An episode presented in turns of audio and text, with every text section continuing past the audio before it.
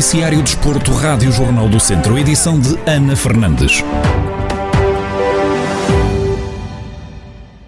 Estamos a poucos dias do regresso da Divisão de Honra da Associação de Futebol de Viseu. Depois de vários meses de paragem, as competições distritais regressam no próximo domingo, com a primeira jornada a colocar frente a frente o Rezende e Sátão.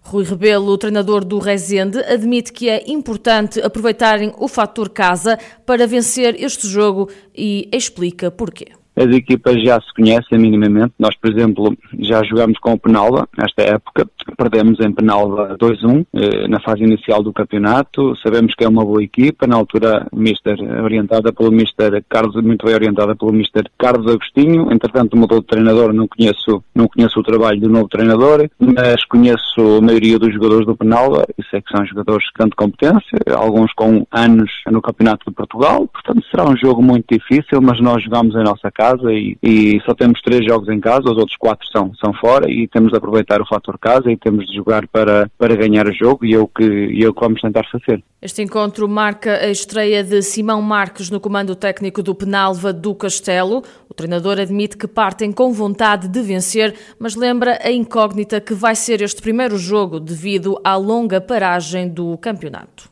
Vamos com vontade de, de ganhar, é, é para isso que temos, que temos andado agora a trabalhar estas últimas semanas.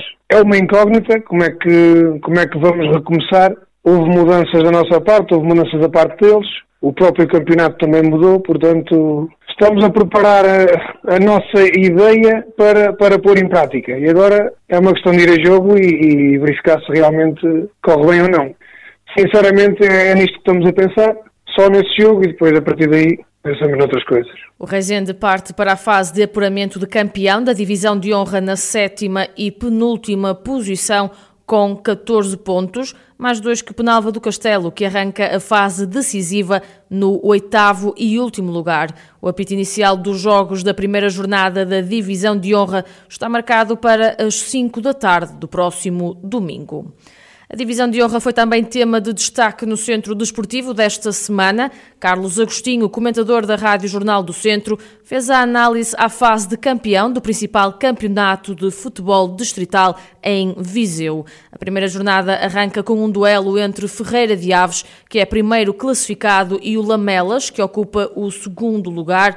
Aos olhos de Carlos Agostinho, este é um jogo que pode decidir o campeonato.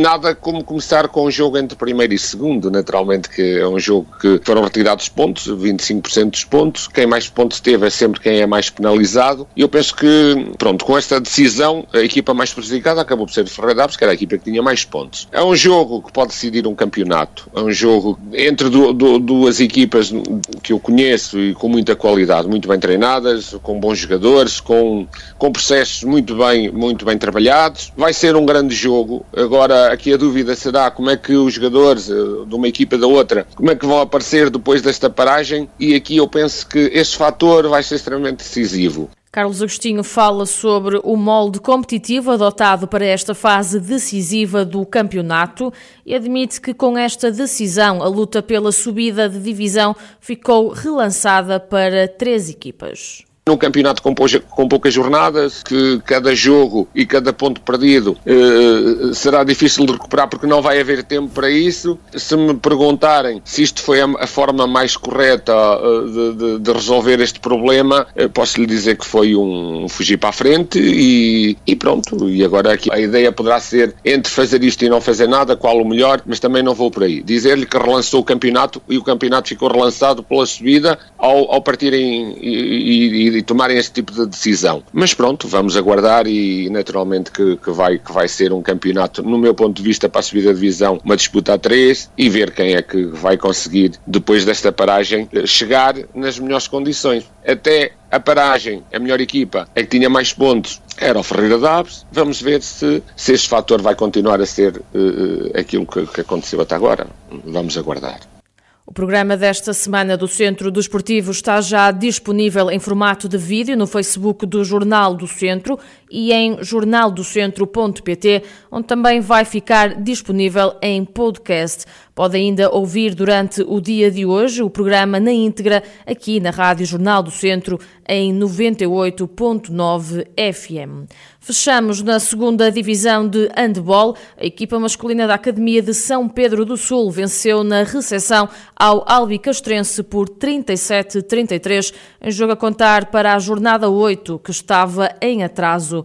No rescaldo ao encontro, o treinador adjunto do grupo de São Pedro do Sul, Luís Cardantas, fala do tempo de paragem e das complicações que trouxe aos atletas nós já sabíamos, depois deste interregno de quatro meses, eh, que seria um jogo bastante difícil perante ambas as equipes. Pronto, foram muito tempo parado. Também o espaço-tempo que houve para iniciar esta, eu continuo a dizer que isto é quase o início da época. Começar nesta altura foi complicado porque muitos jogadores eh, vieram de uma paragem muito grande, mas começámos no início de, deste mês do treino, no mês, mês atrasado. Respeito ao jogo, eh, o Obi Castrense é uma equipe já com vários históricos na segunda divisão, uma equipe muito difícil, muito bem estruturada, mas nós conseguimos alterar o comportamento do, dos jogadores do Alcastrense, tivemos muito, muito ativo e conseguimos ultrapassar o obstáculo. Luís Cardantas realça o empenho do plantel e o trabalho que tem feito para conseguir levar o handball em São Pedro do Sul.